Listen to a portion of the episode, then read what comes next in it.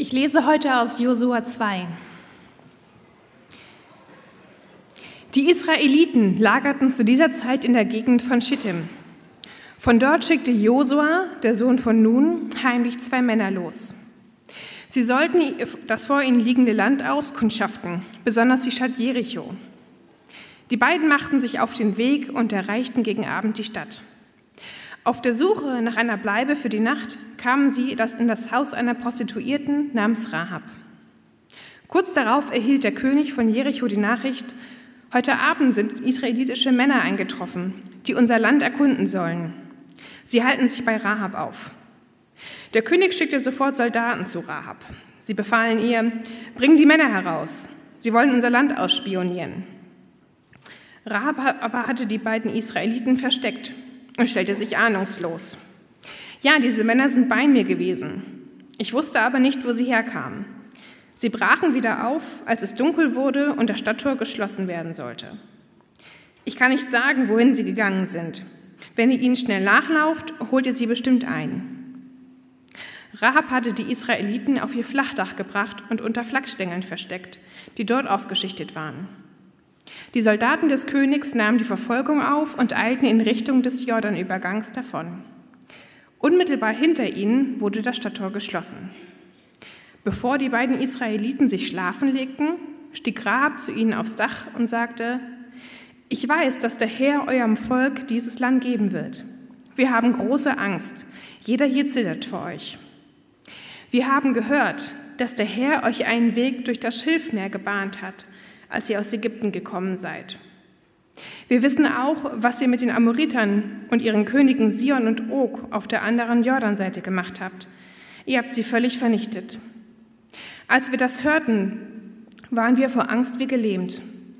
Jeder von uns hat den Mut verloren. Der Herr, euer Gott, ist der wahre Gott, oben im Himmel und hier unten auf der Erde. Deshalb flehe ich euch an, schwört mir jetzt beim Herrn, dass ihr meine Familie und mich verschont, denn ich habe euch auch das Leben gerettet. Bitte gebt mir einen Beweis dafür, dass ich euch vertrauen kann. Lasst meine Eltern und Geschwister und alle ihre Angehörigen am Leben. Rettet uns vor dem Tod.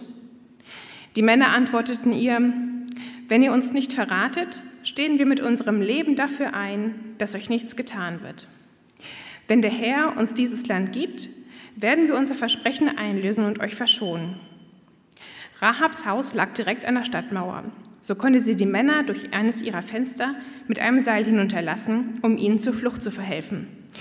Sie riet ihnen, lauft erst ins Bergland, wir durch die Verfolger nicht finden. Versteckt euch dort drei Tage, bis sie zurückgekehrt sind. Danach geht, wohin ihr wollt. Die beiden Männer sagten zu ihr, der Eid, den wir dir gegeben haben, bindet uns nur unter diesen Bedingungen. Wenn unsere Soldaten hier eintreffen, musst du das rote Seil, an dem du uns jetzt hinablässt, an dein Fenster binden. Und deine Eltern, deine Geschwister und all deine Verwandten müssen hier bei dir im Haus sein. Jeder, der nach draußen geht, ist selbst verantwortlich für seinen Tod. Wer aber bei dir im Haus bleibt und trotzdem angegriffen wird, für den stehen wir mit unserem Leben ein. Solltest du uns aber verraten, ist unser Eid ungültig. Einverstanden, antwortete Rahab. Dann half sie ihnen ins Freie zu gelangen. Als sie fort waren, band Rahab das rote Seil ans Fenster. Die beiden Männer liefen ins Bergland und versteckten sich dort drei Tage. Ihre Verfolger suchten die ganze Strecke bis zum Jordan ab, fanden aber niemanden und kehrten schließlich nach Jericho zurück. Da verließen die beiden Israeliten ihr Versteck, stiegen von den Bergen herab und durchquerten die Jordanebene. Als sie wieder bei Josua waren, berichteten sie ihm, was sie erlebt hatten.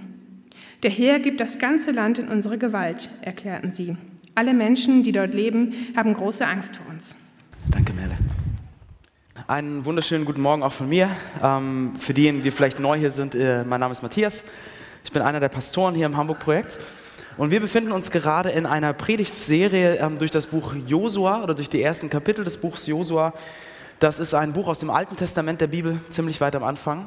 Und wir ähm, haben diese Predigtreihe genannt Stark und Mutig und beschäftigen uns genau mit diesem Thema, mit dem Thema, wie können wir stark und mutig sein.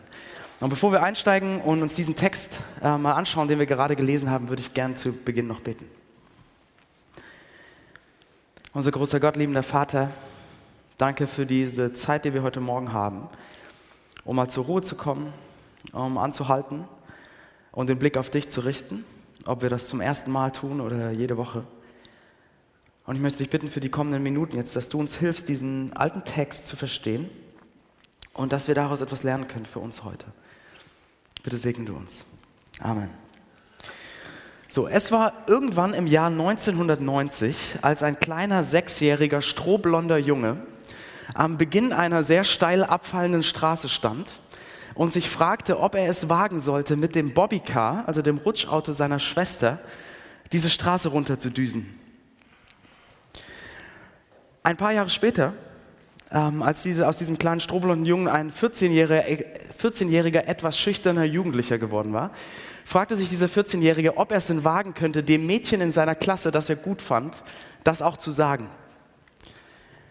Und zehn Jahre später, im Jahr 2009, fragte sich dieser inzwischen junge Mann zusammen mit diesem Mädchen, das inzwischen seine Frau geworden war, äh, ob sie es wagen könnten, nachts um halb drei in ihrem Haus, das brannte, sich durch das brennende Treppenhaus runter zum Ausgang zu kämpfen.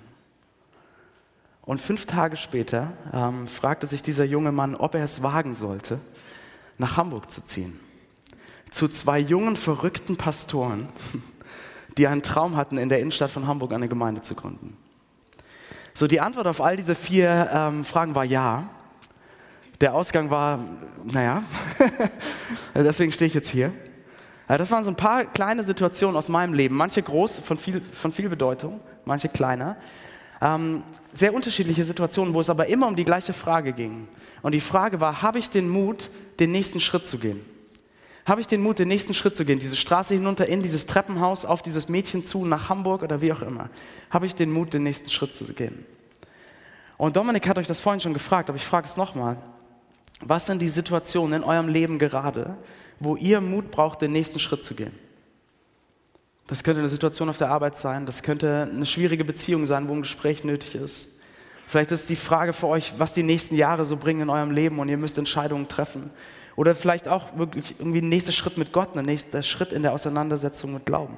Wo braucht ihr gerade Mut?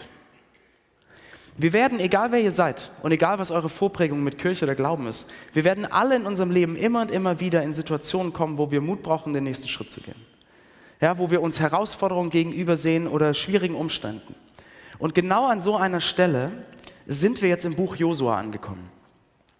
Wir lesen hier eine Geschichte, wo zwei verschiedene Parteien sich sehr schwierigen Umständen gegenüberstehen, gegenübersehen und die beide Parteien finden aber den Mut, den nächsten Schritt zu gehen. Und ich möchte gerne mit euch anschauen, warum. Woher nehmen sie diesen Mut? Woher nehmen diese beiden verschiedenen Leute oder Parteien den Mut, den nächsten Schritt zu gehen? Und was können wir daraus lernen heute für unsere nächsten Schritte? Das will ich gerne mit euch anschauen. Und wir gehen das einfach, diesen Text mal in drei Gedanken durch. Wir schauen uns Rahabs Mut an, dann schauen wir uns Israels Mut an und dann stellen wir uns schließlich die Frage, was ist mit unserem Mut? Ja, Rahabs Mut, Israels Mut unser Mut. Okay? Lass uns mal einsteigen in den Text. Ähm, wir sind im Buch Josua im zweiten Kapitel. So, was ist bisher passiert? Für diejenigen, die vielleicht auch die Geschichte noch nicht kennen. Das Buch Josua ist im Alten Testament und es grenzt direkt an die fünf Bücher Mose an. Ja? Mose hatte das Volk Israel aus Ägypten befreit. Das war ungefähr 1400 vor Christus. Und anschließend waren sie 40 Jahre als Nomaden in der Wüste unterwegs. Und dann war Mose gestorben. Und Josua war als der neue Anführer des Volkes eingesetzt worden. So, und Josua kommt mit dem Volk ähm, jetzt schließlich an den Fluss Jordan. Sie stehen vor dem Fluss Jordan. Und sie sind kurz davor, den ersten Schritt zu gehen in das Land Kanaan hinein, das jenseits dieses Flusses lag, um dieses Land zu erobern. Ja, das ist die Situation. Und Josua schickt jetzt zwei Spione los, um, sie, um diese Stadt äh, Jericho auszukundschaften. Jericho war die erste Stadt, die hinter dem Fluss auf sie wartete. Es war eine sehr stark befestigte Stadt, eine Festung quasi. Und Josua schickt zwei Spione los, um die Stadt auszukundschaften. Das heißt, wir haben so eine antike Spionagegeschichte aus dem Westjordanland hier. Ja? Ähm, und diese beiden Spione kommen nach Jericho. Und das Erste, was sie tun, ist, sie gehen in das Haus von Rahab, einer Prostituierten. Und das zeigt uns, dass diese beiden Männer was von ihrem Handwerk verstanden. Top ausgebildete Agenten. Denn in welchem Haus der Stadt verkehrten immer wieder fremde Männer, ohne dass es Aufsehen erregte? Im Haus der Prostituierten. Die Männer gehen logisch, kalkül, strategisch vor, fragen sich, wie bleiben wir unerkannt und gehen in das Haus der Prostituierten. Nur der Geheimdienst des Königs war leider auch gut und das Ganze fliegt sofort auf. Ähm, und so kommen die Soldaten des Königs an die, Haus von, an die Tür von Rahab und sagen, gib uns die Männer raus. So, und jetzt geht Rahab einen sehr erstaunlichen, mutigen Schritt. Sie verbirgt die Spione. Sie verbirgt die Abgesandten des Feindes. Das heißt, sie stellt sich gegen ihren König, sie stellt sich gegen ihre ganze Stadt, sie riskiert ihr Leben damit. Warum macht sie das? Woher nimmt sie den Mut für diesen Schritt? Und man könnte jetzt vielleicht denken, okay, das war einfach so der Mut der Verzweiflung. Ja? Also Rahab war verzweifelt, der Feind kommt, sie sucht nach irgendeiner Möglichkeit, irgendwie zu überleben mit ihrer Familie. Mut der Verzweiflung. Aber hier ist mehr.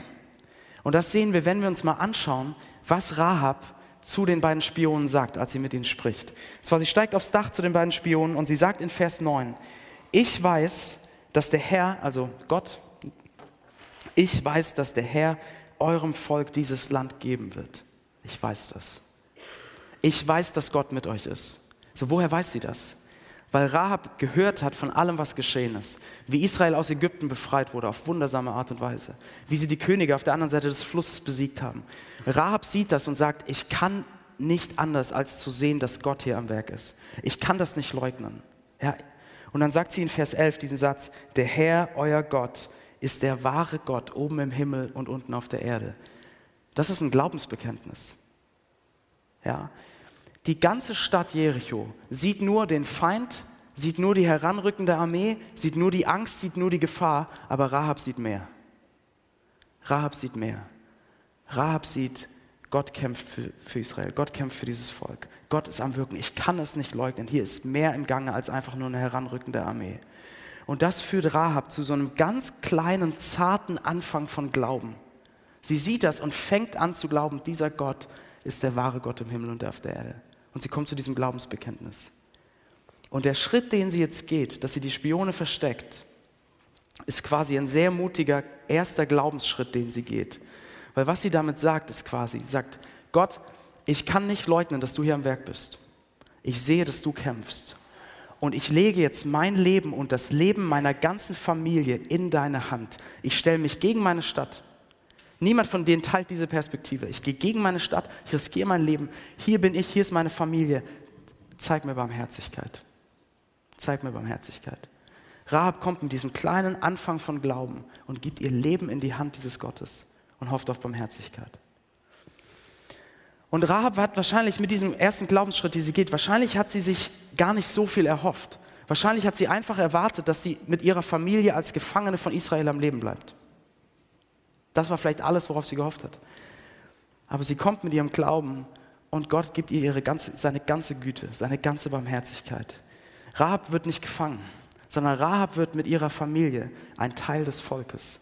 Wir lesen das später in Josua 6. Sie lebt bis an ihr Lebensende als Teil des Volkes mitten in Gottes Volk. Das heißt, sie, die, die Prostituierte, die sozial Verachtete aus einer feindlichen Nation, wird zum Teil von Gottes Volk. Und nicht nur das, diese Rahab die feindliche Prostituierte, äh, würde später eine Urahnen von Jesus Christus werden. Jesus würde aus ihrer Linie kommen, aus ihrer Familie. Ja? Sie kam mit diesem kleinen Glauben, hoffte auf Barmherzigkeit und hat die ganze Güte Gottes erfahren. So, das ist Rahabs Mut. Ein mutiger Glaubensschritt. So, was heißt das für uns heute? Lass uns versuchen, mal die Brücke für, zu uns heute zu schlagen. Hamburg 2019, ganz anderer Kontext natürlich. Was können wir von diesem Mut von Rahab lernen? So, und ich glaube, dass der Mut von Rahab uns alle hier, jeden von uns herausfordert.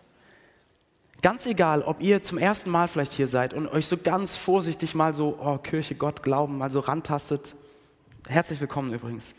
Oder ob ihr hier jede Woche sitzt und seit Jahrzehnten Christ seid. Ganz egal. Ich glaube, der Mut von Rahab fordert uns alle heraus, jeden von uns, weil es braucht auch heute Mut, um den nächsten Schritt im Glauben zu gehen.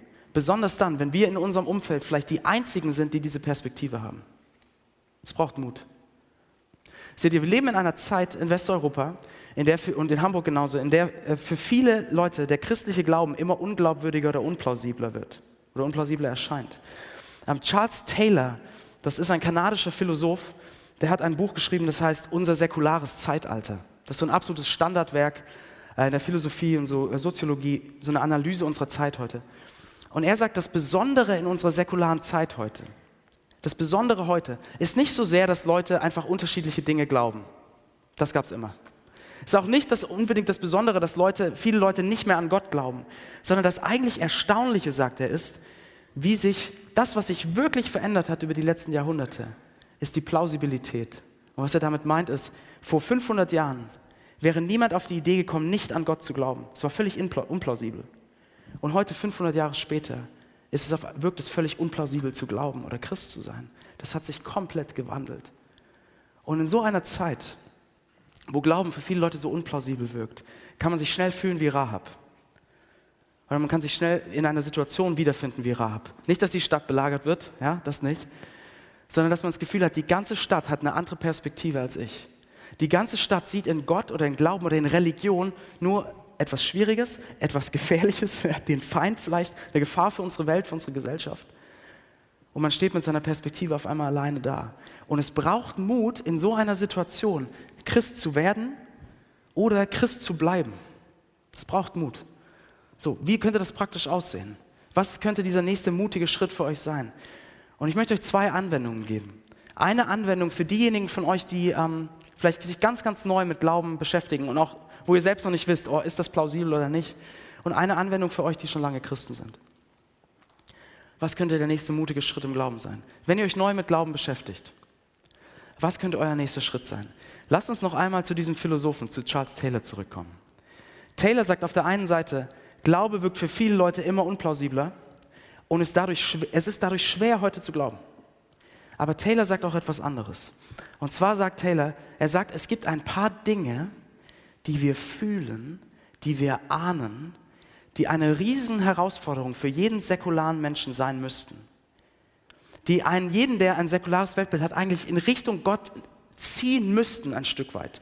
Oder die Frage aufwerfen müssten, ist Gott nicht doch plausibel? Macht das nicht doch Sinn? Und das sind folgende Sachen, die er oft er nennt drei Dinge. Er sagt, das erste ist, wenn wir von Schönheit bewegt sind, haben wir das Gefühl, dass das eine tiefe Bedeutung hat. Ja? Wenn wir von einer Landschaft überwältigt sind und diese Schönheit nicht greifen können. Wenn wir von Musik oder von Kunst ergriffen sind, es uns die Tränen in die Augen treibt, uns das Herz öffnet, dann haben wir das Gefühl, dass das eine tiefe Bedeutung hat. Und wir glauben in diesen Momenten nicht, dass das einfach nur biochemische Prozesse sind, die in unserem Gehirn ablaufen, weil wir durch den Prozess der Evolution genetisch so programmiert sind. Nein, es fühlt sich bedeutend an. Wir fühlen da eine tiefere Bedeutung. Das Zweite, was er sagt, ist, wir haben das Gefühl, wir haben diese Ahnung, dass wir aktiv diese Welt gestalten sollen und dass das Bedeutung hat. Ja? Wir erleben solche Momente von Berufung, egal ob ihr Christen seid oder nicht, wo wir sagen, das ist das, was ich machen soll. Hier ist mein Platz, hier kann ich einen Beitrag leisten, hier kann ich was neu machen, hier kann ich diese Welt zum, zum Guten verändern. Und wir suchen nach Bedeutung mit unserem Leben und wir stemmen uns dadurch aktiv gegen eine Welt, die letztlich keine Bedeutung hat wo alles Zufall ist und wo jedes eurer Leben nur eine winzig kleine Fußnote in der Geschichte des Universums ist. Und das Dritte, was er nennt, sagt, er sagt, wir haben eine tiefe Ahnung, dass es gewisse moralische Vorstellungen gibt, die wir einhalten sollten. Wir schauen uns diese Welt an und wir sehen Ungerechtigkeit und Gewalt und wir sind so zornig darüber. Oder wir haben dieses Gefühl und sagen, die Welt ist nicht so, wie sie sein sollte. Wir haben so eine Ahnung von Moral. Aber seht ihr, diese drei Sachen, diese Ahnung von Schönheit, die wir haben, diese Ahnung von aktiv gestalten, Berufung, diese Ahnung von Moral und Liebe geht in eine ähnliche Richtung übrigens. Für all diese Dinge hat eine Welt ohne Gott keine ausreichende Erklärung. Die einzige Erklärung, die eine Welt ohne Gott geben kann, ist, diese, ihr empfindet diese Dinge als bedeutend, weil ihr durch die Entwicklung der Menschheit so geprägt seid, genetisch so programmiert oder ihr findet diese Dinge bedeutend, weil ihr persönlich diesen Dingen Bedeutung gebt. Ihr individuell, subjektiv. Aber im tiefen Ganzen haben sie keine tiefe Bedeutung, keine große Bedeutung, nichts, was bleibt, keine objektive Bedeutung, die man diesen Dingen zusprechen kann, ist nicht da. Das ist, was eine Welt ohne Gott uns geben kann. Aber Leute, das ist doch nicht, was wir fühlen, oder? Das ist nicht, was wir ahnen. Und Taylor sagt, hier ist etwas, was, wenn ihr ein säkulares Weltsicht habt, was euch eigentlich ziehen müsste, was an euch reißen müsste, was euch dazu bringen müsste, an eurem Zweifel am Glauben zu zweifeln. Und vielleicht, wenn ihr euch jetzt ganz neu mit Glauben beschäftigt, vielleicht ist euer erster mutiger Schritt Gegen die Perspektive von vielen anderen, wie Rahab, dass ihr sagt, ich gehe diesen Ahnungen nach. Ich gehe dem nach. Ich kann es nicht leugnen, dass da irgendwas ist, was ich fühle, dass ich nach Bedeutung suche, dass sich Dinge nicht einfach bedeutungslos anfühlen. Ich habe da diese Ahnung und ich gehe dem nach und ich will rausfinden, ob das etwas mit Gott oder mit Jesus Christus zu tun hat. Das wäre ein erster mutiger Schritt von euch, wie Rahab, wo ihr sagt, ich kann nicht leugnen, da ist irgendwas am Wirken und ich gehe dem nach. Selbst wenn viele in meinem Umfeld oder in meinem Freundeskreis das vielleicht total komisch finden. Das für euch, wenn ihr euch neu mit Glauben beschäftigt. So, was ist mit euch, wenn ihr diejenigen, die Christen seid? Viele von euch. Da gäbe es so viele Anwendungen, was euer nächster mutiger Schritt im Glauben sein kann. Aber ich möchte mal nur eine machen, eine Anwendung, eine, die ich hier noch nie gemacht habe. Und ich glaube, ich weiß nicht, ob andere, ähm, Daniel oder Dominik, die schon mal gemacht haben. Ich glaube, es braucht euer nächster mutiger Schritt im Glauben vielleicht. Ein mutiger Schritt im Glauben heute wie Rahab ist, es braucht heute Mut, Christ zu bleiben. Es braucht Mut, Christ zu bleiben in einer Welt wie heute. Seht ihr, je älter ihr werdet, je mehr ihr erfahrt, je mehr ihr erlebt, desto mehr seht ihr, wie komplex dieses Leben ist und wie komplex diese Welt ist und wie schwierig es manchmal ist. Und es kommen immer mehr Fragen auf. Und vielleicht habt ihr, wenn ihr lange Christ seid oder vielleicht sogar christlich aufgewachsen, vielleicht habt ihr Freunde, die sich nach einer längeren Zeit schließlich immer mehr vom Glauben distanziert haben und heute nicht mehr glauben. Die gesagt haben, ich bringe diesen Glauben, den ich aus meiner Kindheit irgendwie mitgebracht habe, mit der Komplexität dieser Welt nicht zusammen. Das passt nicht. Und vielleicht geht es euch auch so, ihr habt mehr und immer mehr Fragen. Und ihr habt viele Zweifel. Und ihr seid, es, ihr seid so platte christliche Antworten, sowas von satt. Ja? Und ihr wisst, kommt an manchen Punkten nicht weiter. Und, oder vielleicht sitzen manche von euch hier und sagen, Gott, ich gebe dir noch einmal eine Chance. Da ist nicht mehr viel von meinem Glauben, aber ich komme noch mal hierher und Leute, es braucht Mut, heute Christ zu bleiben, wenn wir in einer Gesellschaft sind, in der so viel uns suggeriert, dass Glaube unplausibel ist. Und wisst ihr, ja, in einer Welt, die so komplex ist wie unsere, wir werden immer Fragen haben, die wir nicht vollständig beantworten können. Unser Glaube wird heute immer mit Zweifeln verbunden sein. Charles Taylor hat gesagt, wir sind heute alle Thomas, der zweifelnde Jünger. Ja? Glaube und Zweifel geht zusammen heute in einer Welt, die so komplex ist. Und es braucht dann Mut, mit all seinen Fragen, die man hat und mit den Zweifeln, die manchmal kommen, zu sagen, es braucht Mut zu sagen, mit all dem, was ich nicht beantworten kann, ich halte daran fest. Weil ich kann nicht leugnen, dass da was war, dass da was ist, dass da diese Ahnung in mir ist oder dass ich Gott erlebt habe oder dass es Momente gab, die ich mir nicht anders erklären kann, als dass Gott gehandelt hat. Oder, und da kommen wir nachher nochmal zu, zumindest ich, sehe ich Jesus Christus und bin fasziniert von ihm und ich kann, kann ihn nicht loslassen. Es braucht Mut daran festzuhalten. Und das könnte ein mutiger Schritt sein für euch. So, das ist der Mut von Rahab. Sie geht einen mutigen Schritt vom Glauben. Was ist für den Glauben? Was ist euer nächster Schritt? Was ist euer nächster mutiger Schritt im Glauben? Für manche von euch ist es vielleicht zum ersten Mal, sich mit Jesus wirklich zu beschäftigen.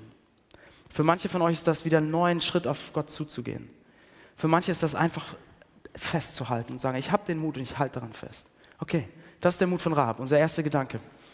Ähm, es gibt aber in dem Text noch eine zweite Seite, eine zweite Partie, die auch Mut braucht. Und das ist unser zweiter Gedanke, das ist das Volk Israel.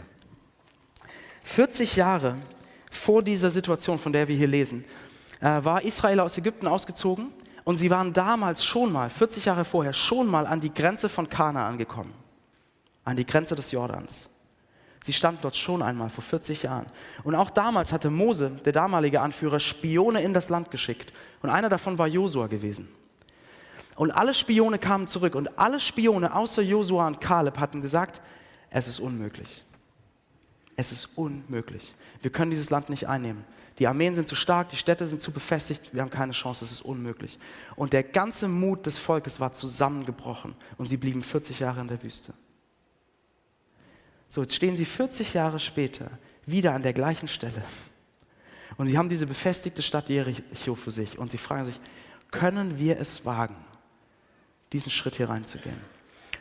In dieses Land zu gehen. Gott hatte ihnen den Auftrag gegeben, das Land zu erobern. Gott hatte ihnen versprochen, er wird ihnen das Land geben. Aber können sie es wagen? Können sie es wagen, diesen Schritt zu gehen? So, und Josua schickt die zwei Spione wieder los. Und wie kommen die Spione zurück? Voller Mut absolut ermutigt. Warum? Was hat sie so ermutigt? Wir lesen es in Vers 24, ganz am Ende. Sie sagen zu Josua, der Herr gibt das ganze Land in unsere Gewalt. Oder ähm, genauere Bibelübersetzungen übersetzen, übersetzen sogar, der Herr hat das ganze Land in unsere Gewalt gegeben. Also Vergangenheit schon. Ja, ist, Gott hat es uns eigentlich schon gegeben. Der Herr gibt das ganze Land in unsere Gewalt. Alle Menschen, die dort leben, haben große Angst vor uns. So, was hat die Spione, was hat Josua, was hat Israel so ermutigt, den nächsten Schritt hier zu gehen? In die Kämpfe zu gehen, die warteten. Sie haben gesehen, Gott ist bei uns und alles ist vorbereitet. Alles ist vorbereitet. Gott kämpft quasi für uns. Er gibt das Land in unsere Hand. Das ist das große Thema des ganzen Buches Josua. Gott kämpft für sein Volk. Und das ermutigt sie, den nächsten Schritt zu gehen und in das Land zu gehen und es zu erobern. Da kommen wir nächste Woche zu. So, wo schlagen wir hier die Brücke zu uns? Ganz anders als Rahab. Wo schlagen wir hier die Brücke zu uns? Seht ihr, wenn ihr Christen seid oder wenn ihr Christen werdet, dann gibt Gott auch euch einen Auftrag. Israel hatte den Auftrag, nach Kanaan zu gehen. Dann gibt Gott auch euch einen Auftrag. Und genauso wie bei Josua verspricht Gott, dass er in jedem Schritt dieses Weges bei euch sein wird und dass er alles vorbereitet. Genau wie bei Josua. Und ich möchte euch gerne zwei Stellen aus dem Neuen Testament der Bibel vorlesen, wo wir zweimal sehen, was Gott für uns für einen Auftrag gibt als Kirche, als Christen und wie er, was er für eine Ermutigung da reinspricht. Okay? Zwei Stellen. Ich lese euch mal vor. Die erste Stelle steht in Matthäus 28. Und da sagt Jesus zu seinen Jüngern und damit zu allen, die Christen sind. Er gibt euch allen, wenn ihr Christen seid, folgenden Auftrag. Er sagt, mir ist alle Macht im Himmel und auf der Erde gegeben. Darum geht zu allen Völkern und macht die Menschen zu meinen Jüngern. Tauft sie auf den Namen des Vaters, des Sohnes und des Heiligen Geistes und lehrt sie, alles zu befolgen, was ich euch geboten habe. Und seid gewiss, ich bin jeden Tag bei euch bis zum Ende der Welt. Heißt, Jesus gibt einen Auftrag. Er sagt, ihr sollt diesen Schatz des Glaubens weitergeben. Ihr sollt der Welt, ihr eurer Stadt von mir erzählen. Ihr sollt die Menschen in eurem Leben liebevoll auf mich hinweisen. Das ist der Auftrag. Und was ist die Ermutigung? Ich bin jeden Tag bei euch. Jeden Tag, wo ihr das macht, bin ich dabei. Bin ich der, der alle Macht hat, bin ich dabei. Das ist die eine Stelle, Auftrag und Ermutigung. Die zweite Stelle ist aus Epheser 2, Vers 10. Hört euch das an. Da schreibt Paulus, denn was wir sind, ist Gottes Werk. Er hat uns durch Jesus Christus dazu geschaffen, das zu tun, was gut und richtig ist. Das heißt, hier ist der Auftrag gesagt, als Christen habt ihr den Auftrag, das zu tun, was gut und richtig ist. Also nach Gottes Willen zu leben. Gottes gute Gedanken in das Leben dieser Stadt hineinzubringen. Das ist der Auftrag. So, und was ist die Ermutigung? Hört mal zu, wie der Vers weitergeht. Paulus schreibt, Gott hat alles, was wir tun sollen, vorbereitet. An uns ist es nun, das Vorbereitete auszuführen.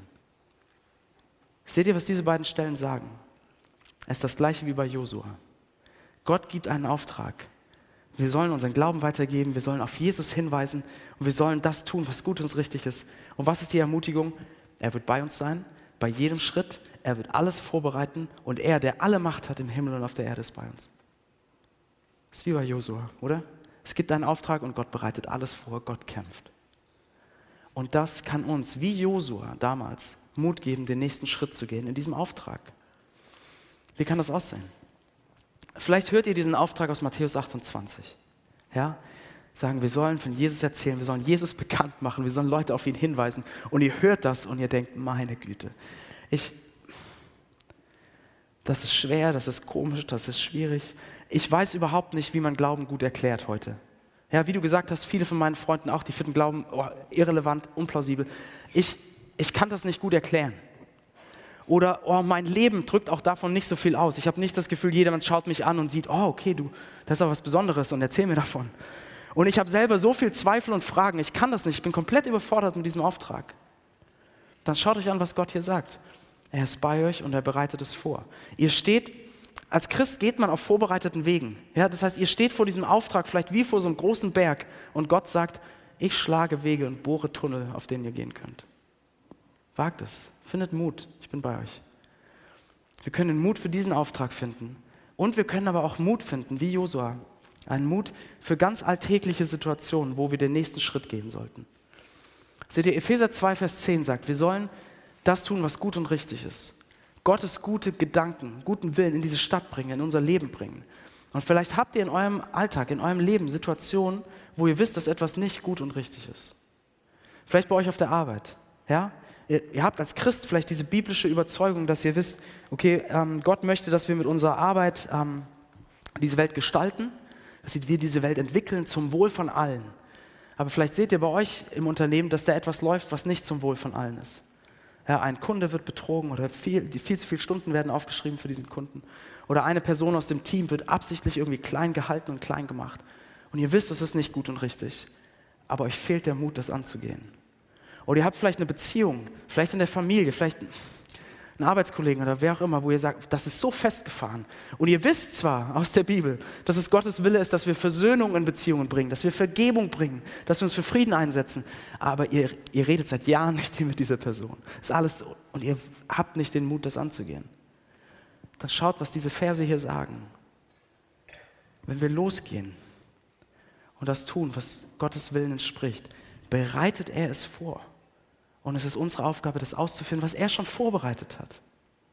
Das heißt, wir stehen vielleicht wieder wie vor so einem undurchdringlichen Dschungel, wenn wir an diese Beziehung denken oder diese Jobsituation. Und Gott sagt, ich schlage eine Schneise, durch die du gehen kannst. Er bereitet es vor. So, und nicht, damit mich irgendjemand hier falsch versteht. Nicht, dass irgendjemand von euch denkt, okay, jetzt diese Woche renne ich mal los und ich werde allen auf der Arbeit und allen in meinem Leben alles sagen, was nicht gut ist und scheiße ist, weil Gott ist mit mir. Das meine ich nicht. Gott, wenn wir das tun, was gut und richtig ist und diesen Auftrag umsetzen, ist Gott dabei und er bereitet es vor. Aber das bedeutet nicht, dass die Dinge immer so laufen werden, wie wir es uns vorstellen. Das bedeutet auch nicht, dass unser Anliegen immer Gehör findet.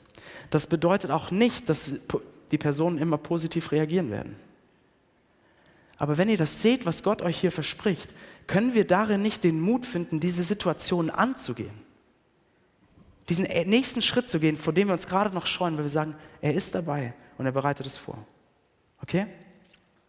Josua bekommt einen Auftrag von Gott und er sieht, Gott wirkt, Gott bereitet vor und er findet den Mut für den nächsten Schritt. Gott gibt uns einen Auftrag und wir sehen, er sagt, er bereitet alles vor und er ist bei uns. Gibt uns das auch Mut für den nächsten Schritt.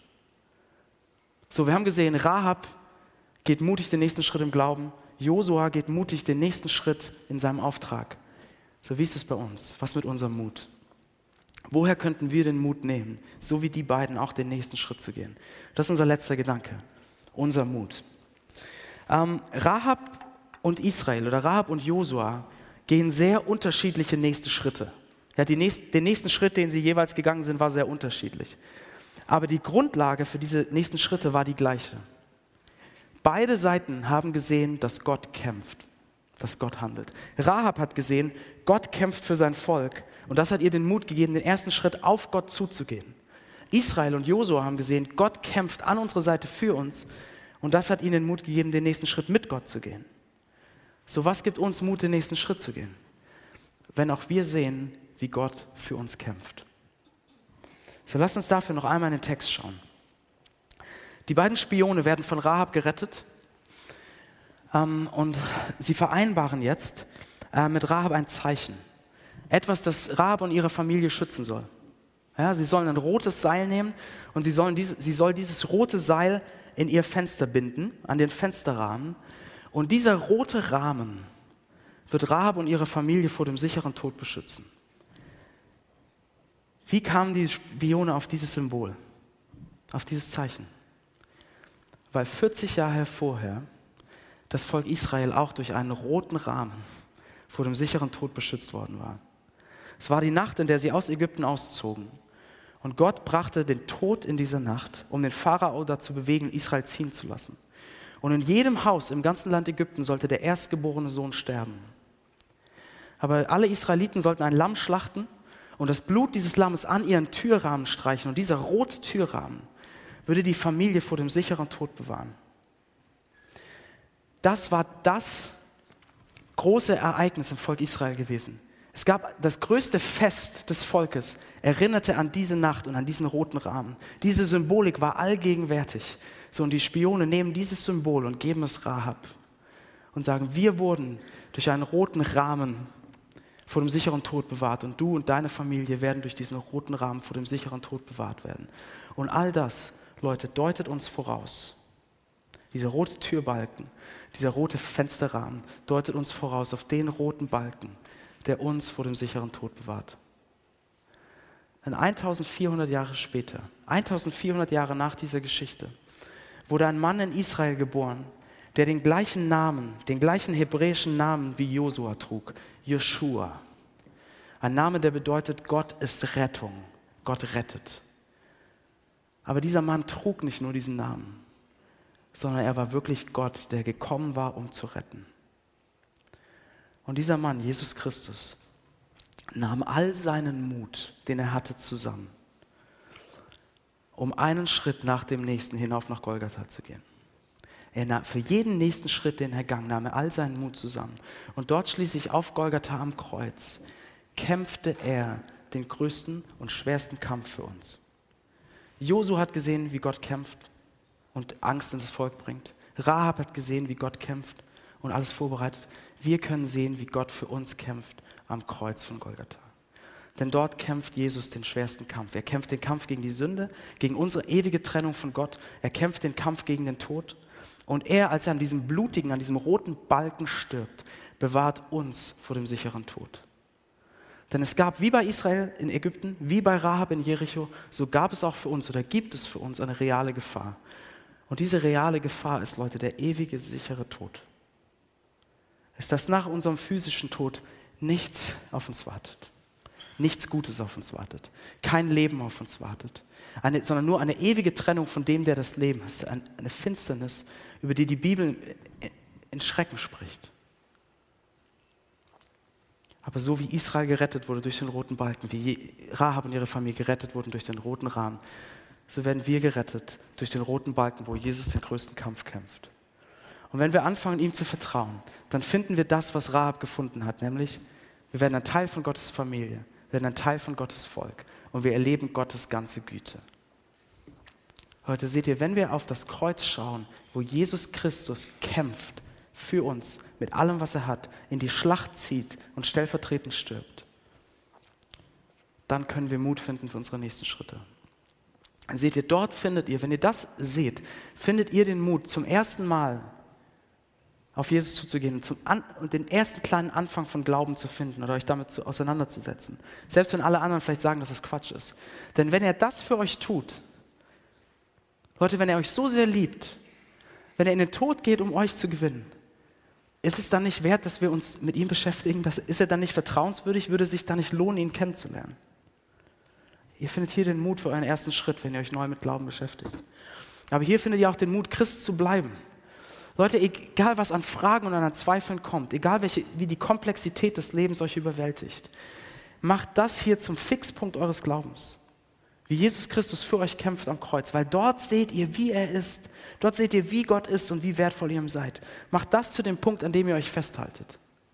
Selbst wenn alles andere tobt und die Gedanken und die Zweifel ähm, alle da sind. Aber hier finden wir auch den Mut, um den nächsten Schritt in unserem Auftrag zu gehen dann seht ihr, wenn Jesus den größten Kampf für uns gekämpft hat, wenn Jesus all diesen Mut aufgebracht hat, um ans Kreuz zu gehen, können wir dann nicht auch mutig den nächsten Schritt in unsere kleinen Kämpfe gehen? Können wir dann nicht auch den nächsten Schritt in unserem Auftrag gehen, selbst wenn das vielleicht äh, Kritik mit sich bringt? Können wir diese kleinen Kämpfe nicht auch kämpfen dann? Und seht ihr, wenn das stimmt, wenn das stimmt, dass Jesus Christus stirbt und euch damit zu Gottes Kindern macht, das heißt, dass Gott jeden Tag bei euch ist, dass er alles vorbereitet, wozu er euch beruft. Und dass am Ende des, dass er also jeden Schritt eures Weges vorbereitet und dass am Ende des Weges ein ewiges, perfektes Zuhause wartet. Dann ganz ehrlich, was soll passieren? Was soll passieren? Wenn, wir, wenn ihr dafür belächelt werdet oder kritisiert oder abgegrenzt oder ausgelacht oder ausgestoßen dafür, dass ihr von diesem Jesus redet, was soll passieren? Das Happy End steht fest. Lasst mich, ich komme zum Ende, lasst mich einfach ein kleines Bild dafür verwenden. Stellt euch vor, jemand lädt euch ein, auf eine Abenteuerreise zu kommen. Es ist eine Reise um die ganze Welt mit verschiedenen abenteuerlichen Stationen. Es wird nicht immer leicht, es wird herausfordernd, aber es wird ein Abenteuer. Und ihr, wenn ihr auf diese Reise, wenn ihr diese Reise antretet, bekommt ihr ein Satellitentelefon. Und ihr wisst, in jedem Moment, in dem ich überfordert bin, in jedem Moment, wo es schwierig wird, kann ich da anrufen. Und da sind Leute, die haben es im Griff, diese Reise dementsprechend anzupassen oder mir Mut zuzusprechen. Ja? Das ist das eine, was ihr bekommt. Das andere ist, dass ihr wisst, jede Station eurer Reise ist vorbereitet für euch. Und am Ende dieser Reise, egal wie schwierig es wird, egal wie anstrengend, egal wie gut ihr mitmacht, am Ende dieser Reise, also egal wie sehr ihr damit kämpft vielleicht auch, am Ende dieser Reise wartet das unfassbarste Ferienressort, das ihr in eurem Leben gesehen habt. Und wisst ihr was? Für euren Aufenthalt ist alles schon bezahlt. Hättet ihr den Mut, auf diese Reise zu gehen. Das ist, was Jesus euch anbietet. Das ist, wozu er euch einlädt, auf ein Abenteuer zu gehen mit ihm. Und er wird jeden Schritt dabei sein. Und auch wenn es schwer ist manchmal. Das Ressort wartet. Und es ist alles bezahlt. Lass uns beten.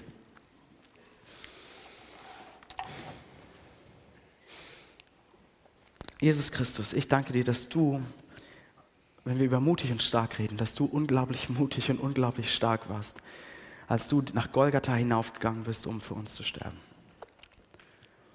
Und ich danke dir, dass du uns dadurch ähm, zu Gottes Kindern machst, in die göttliche Familie holst und dass wir die ganze Liebe und Güte Gottes bekommen. Und du siehst, wo jeder und jede von uns hier gerade Mut braucht, um den nächsten Schritt zu gehen. Und vielleicht brauchen manche hier gerade den nächsten äh, Mut, den nächsten Schritt auf dich zuzugehen. Vielleicht zum ersten Mal oder vielleicht wieder nach langer Zeit. Und vielleicht brauchen wir Mut im Alltag. Du siehst das, du kennst das. Und ich bitte dich, dass du uns diesen Mut gibst. Dass du uns das sehen lässt und wissen lässt, dass du bei uns bist. Dass du jeden Schritt unseres Weges uns begleitest dass du das, was wir tun sollen, vorbereitest. Und dass du ein ewiges, perfektes Happy End und Zuhause für uns vorbereitet hast. Ich bitte dich für uns als Kirche, als Hamburg-Projekt, dass du uns den Mut gibst, den nächsten Schritt zu gehen. Den nächsten Schritt in unserem Auftrag hier in der Stadt. Dass wir auf dich hinweisen, auf diesen ewigen, unfassbar wertvollen Schatz, den wir in dir haben. Darum bitte ich dich in Jesu Namen. Amen.